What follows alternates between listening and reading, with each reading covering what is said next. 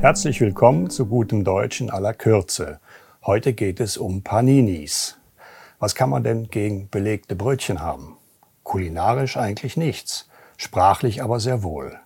Denn es liegt hier ein falscher Plural vor. Wer sich an sein Schulitalienisch erinnert, weiß, Panino ist der Diminutiv, also die Verkleinerungsform von Pane.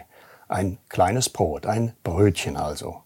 Panino ist Singular, Panini der dazugehörige Plural. Wer aber Paninis sagt, der verpluralisiert diesen Plural nochmal. Grammatisch Unfug. Dieser Unfug kommt aus dem Englisch-Amerikanischen zu uns. Dort sind belegte Brötchen nicht nur Mode geworden, sondern Panini ist auch zur Einzahl geworden und dazu wird dann der falsche Plural Paninis gebildet. Das ist leider von einigen Takeaways hier bei uns übernommen worden. Wer mit dem Schriftzug Paninis für seine Brötchen wirbt, wird bei Menschen mit Sprachgefühl aber nicht sehr viel Erfolg haben, egal wie lecker er sie belegt.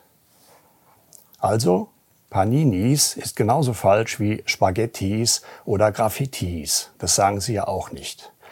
Bei Wörtern aus dem Italienischen ist das i als Pluralsignal ausreichend. Und vergessen Sie nicht, Sprache ist unser Schatz, also pflegen und hüten wir sie.